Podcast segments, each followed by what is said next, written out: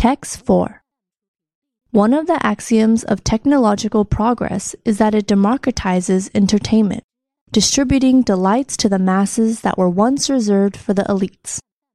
More high quality entertainment is available to more people on the planet than ever before, and individuals across the globe can find an audience much more easily than was previously possible.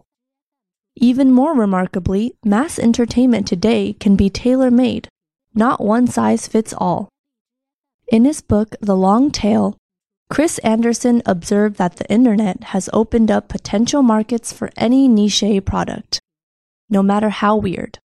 A decade on, any star on YouTube, from a child unboxing toys to the delight of toddlers around the world to a Swedish gamer with millions of teenage fans, can attest to that.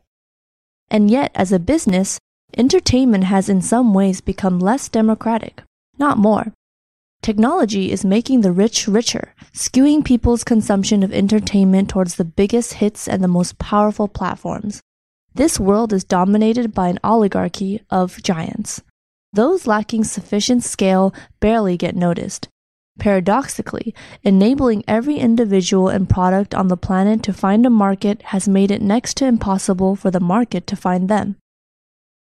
Consumers generally favor whatever they find on their mobile screens or at the top of their search results. The tail is indeed long, but it is very skinny. Being able to produce a blockbuster hit has become even more valuable than it used to be. It turns out that everyone wants hits. Despite the availability of entertainment specially tailored for each individual, people still crave experiences they can share with others. What they want most is what everyone else wants.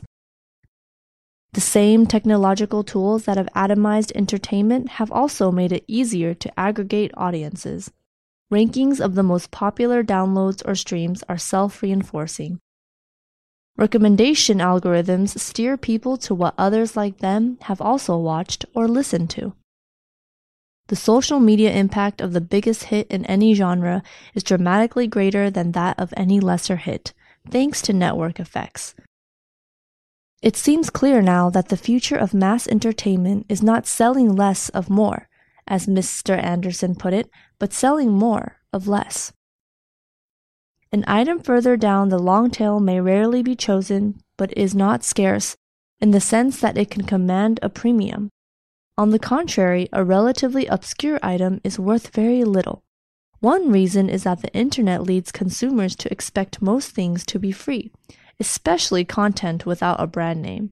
Second, consumers believe that there is not much difference between most of the obscure items on offer. And third, they reckon that those items have cost hardly anything to produce, so they are almost worthless. Conversely, consumers will pay a premium for famous brand names.